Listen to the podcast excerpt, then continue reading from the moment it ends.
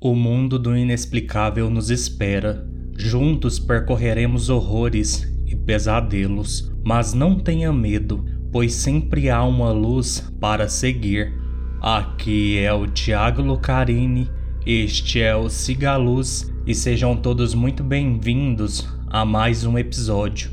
E lembrando que se você tiver um relato e quiser me enviar, mande para o e-mail sigaluzpodcast@gmail.com que a sua história estará sendo contada e considere tornar-se um apoiador do Cigaluz. Entre no site apoia.se barra Podcast ou apoie este projeto pela opção Pix, que é o próprio e-mail do Cigaluz. A sua ajuda fará toda a diferença para o podcast. E hoje, iluminados, é dia de conto. Todos os contos deste episódio são da minha autoria e finalmente eu apresento a vocês uma nova personagem trans, além do Ravi, lá do Depósito de Almas. Então espero que gostem e aproveitem o episódio.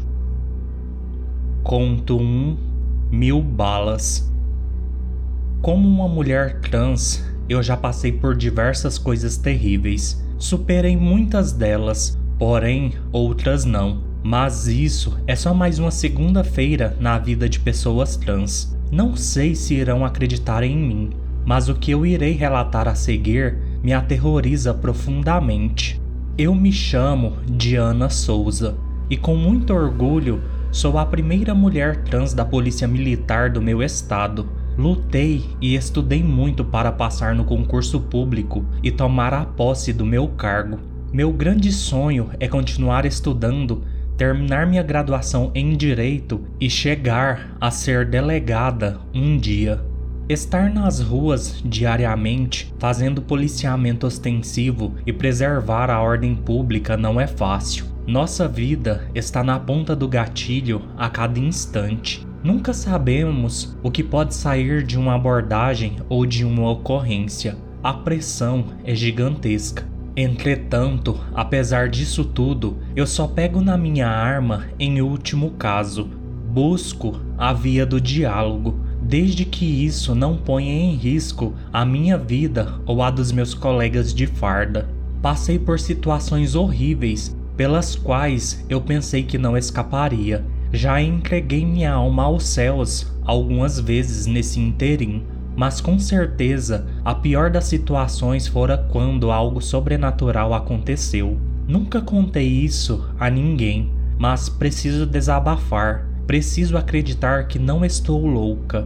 Era uma sexta-feira comum. Por volta das 22 horas montamos uma blitz numa avenida movimentada, um policial conduzia carros aleatórios ou suspeitos para o acostamento. Perto do fim da blitz, um Honda Civic se aproximou do bloqueio. O motorista fora avisado para encostar, porém, antes de qualquer coisa, o motorista, que era um bandido, sacou uma arma e atirou na cabeça do policial que indicava as paragens. Logo em seguida, o homem acelerou o carro em disparada, levando alguns cavaletes de sinalização. Em choque, entramos nas viaturas e começamos uma perseguição pela cidade. Reforços foram solicitados na central. A perseguição seguiu pelas ruas com pouco movimento. Mais viaturas juntaram-se ao cerco e após uns 20 minutos, o Honda Civic foi fechado em uma esquina por outra viatura, colidindo contra um estabelecimento que se encontrava fechado. No carro havia quatro homens, todos armados que desceram do Honda e entraram na loja que teve sua fachada arrebentada. Fizemos um cerco ao local. De dentro do estabelecimento, os homens atiravam aleatoriamente nas viaturas. Eu sabia que precisávamos terminar aquilo o mais rápido possível.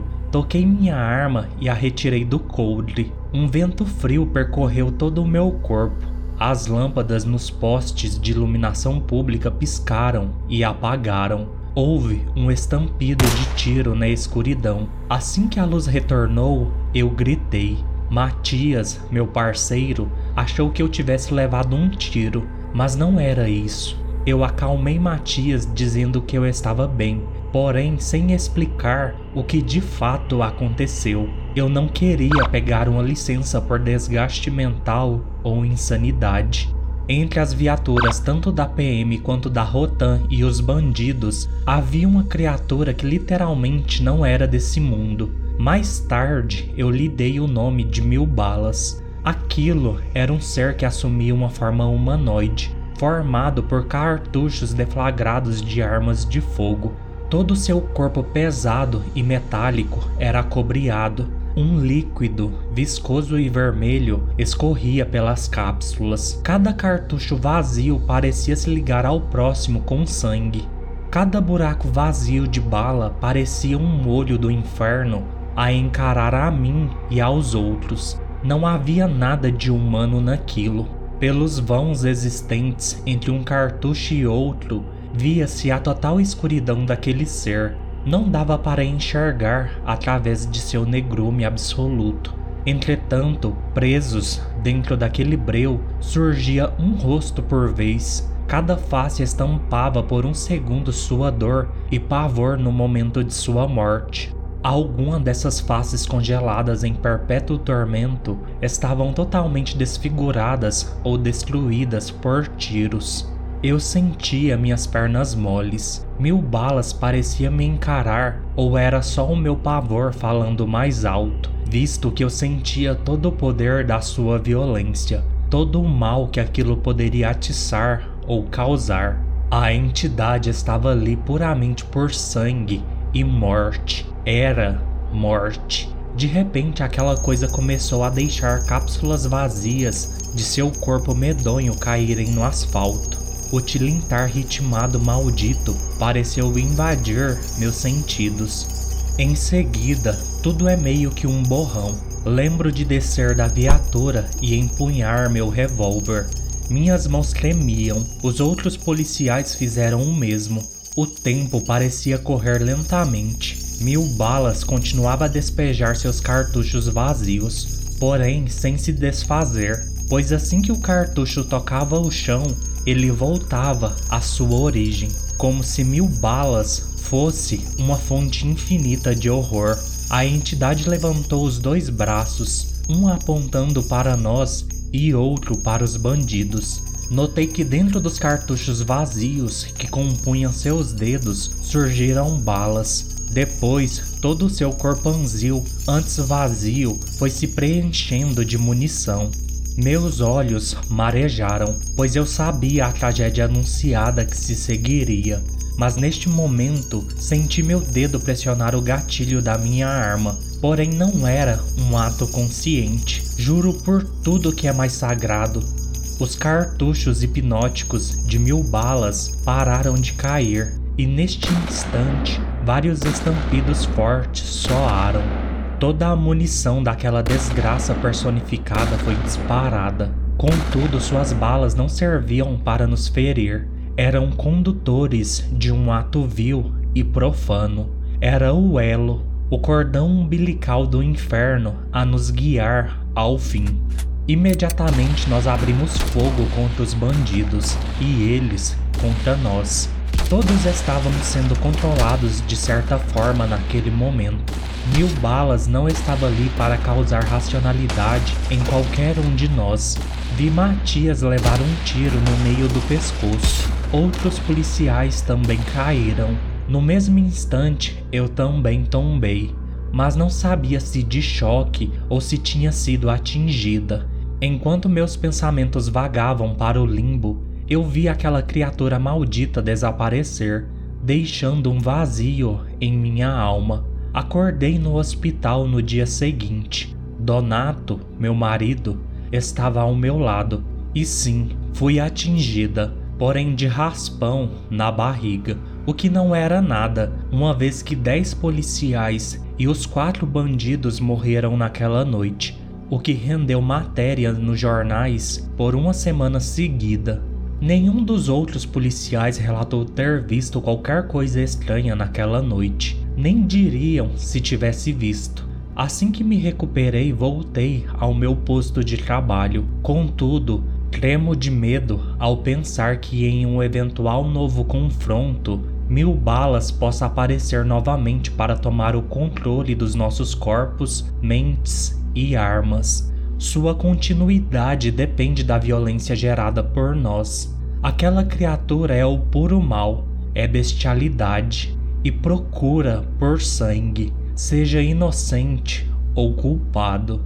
Certamente eu tive sorte dessa vez, algo que pode não se repetir numa próxima aparição de Mil Balas.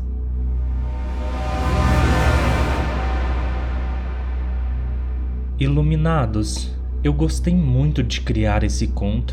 A Diana é uma personagem que aparecerá mais vezes. Se você pegar um pouco da história dela e dos sonhos dela, você sabe onde que eu vou colocar ela. Se você acompanha esse podcast há um tempo, pois vocês sabem que tem um outro delegado filho da puta em outra cidade por aí que merece sair do cargo. Então continuem acompanhando o Cigaluz para acompanhar o desenrolar dessa história. E, obviamente, Mil Balas é uma entidade irmã de Mil Facas. Se você não ouviu esse conto ainda, vai lá no episódio 33 e escute, pois é outro conto que fala sobre violência. E bora seguir.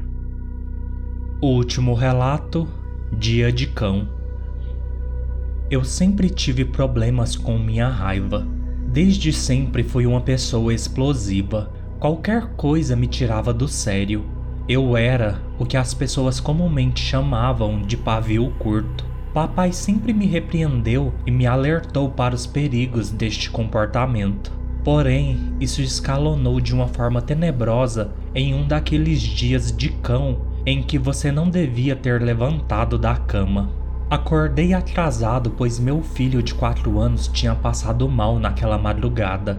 Meu chefe, Adriano, apesar das minhas explicações, não quis saber de nada. Minha vida privada era um problema meu, no que ele estava certo, mas eu não estava na farra curtindo loucamente estava socorrendo meu filho que tem epilepsia crônica e que teve uma crise no meio da noite.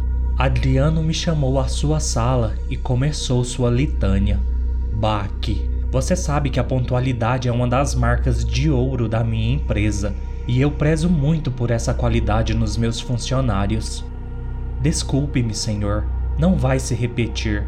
Como te disse por mensagem, meu filho Bach, não me importa o que aconteceu. Por mim, você podia ter passado a noite toda virado. Que às sete da manhã eu queria você batendo o ponto aqui na empresa. Esse é o seu último aviso. Aquela não era a primeira vez que Ozan, meu filho, havia tido uma crise. E por conta disso, eu havia me atrasado. Meus punhos estavam cerrados, deixando os nós dos dedos brancos. Eu queria muito socar a cara de Adriano até ele sentir algo. Entretanto, eu precisava daquele trabalho, uma vez que minha esposa estava desempregada. Isso não irá se repetir mais, senhor Adriano, eu prometo. Se acontecer, Bach, volte aqui apenas para pegar as suas coisas e ir caçar outro emprego. Agora vá trabalhar. Sim, senhor. Quase que não consegui falar de tanto que cerrava meus dentes. Fui para o meu escritório. Alguns clientes já esperavam com a cara nada amistosa.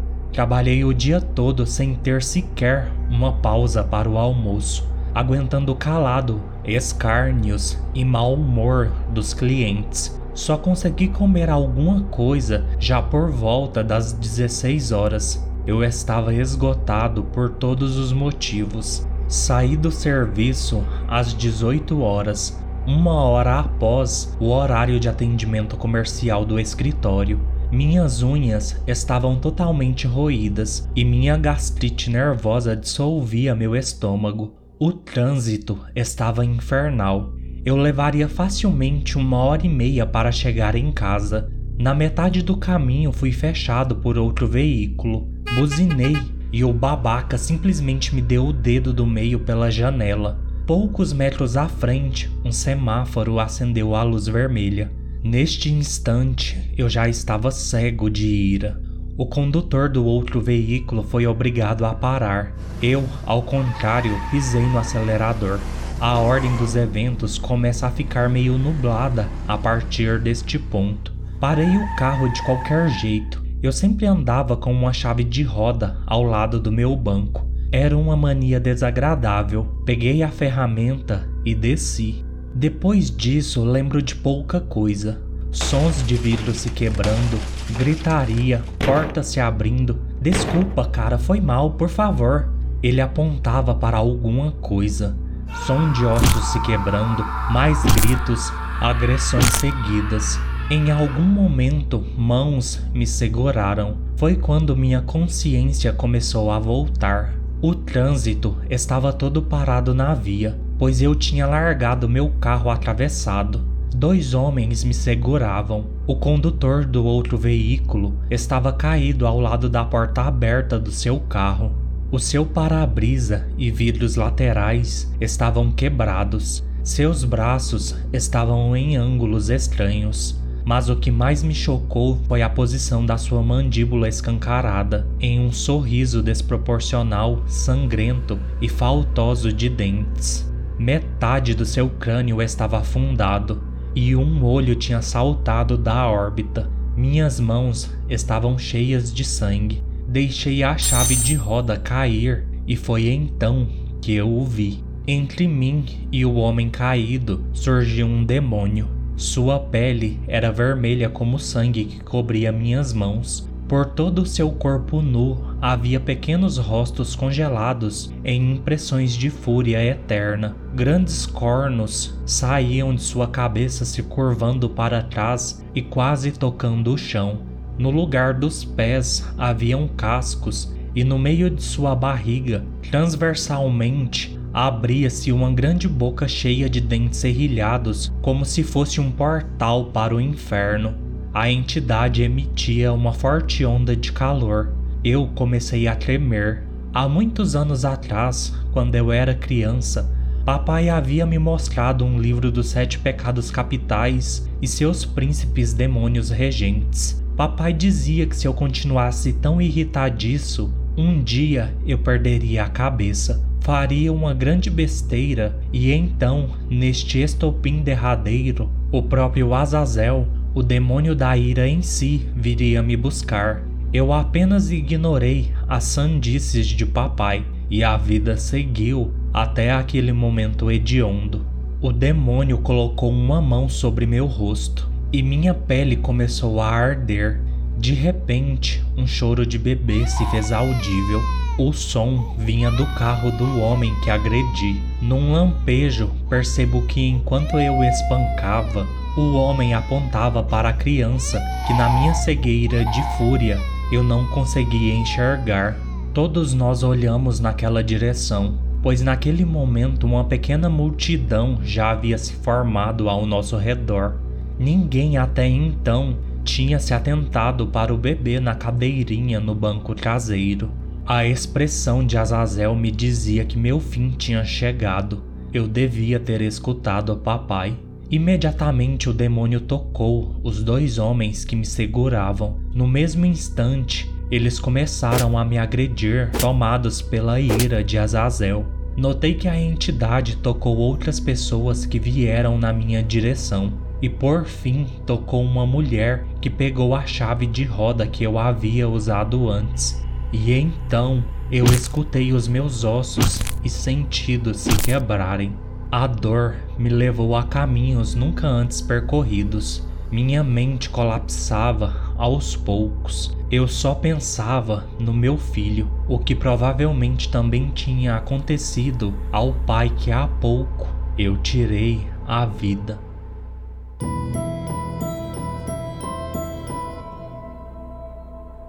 Bem, iluminados, este foi o episódio de hoje. Todos os contos abordam a violência e suas entidades são fruto destes atos. Espero muito que tenham gostado. Peço, como sempre, que curtam, comentem, avaliem e sigam o podcast nos seus agregadores de preferência, especialmente no Spotify, pois isso ajuda demais o podcast a crescer Venha fazer parte do Cigaluz, me enviando seus relatos. Sigam o Cigaluz também no YouTube.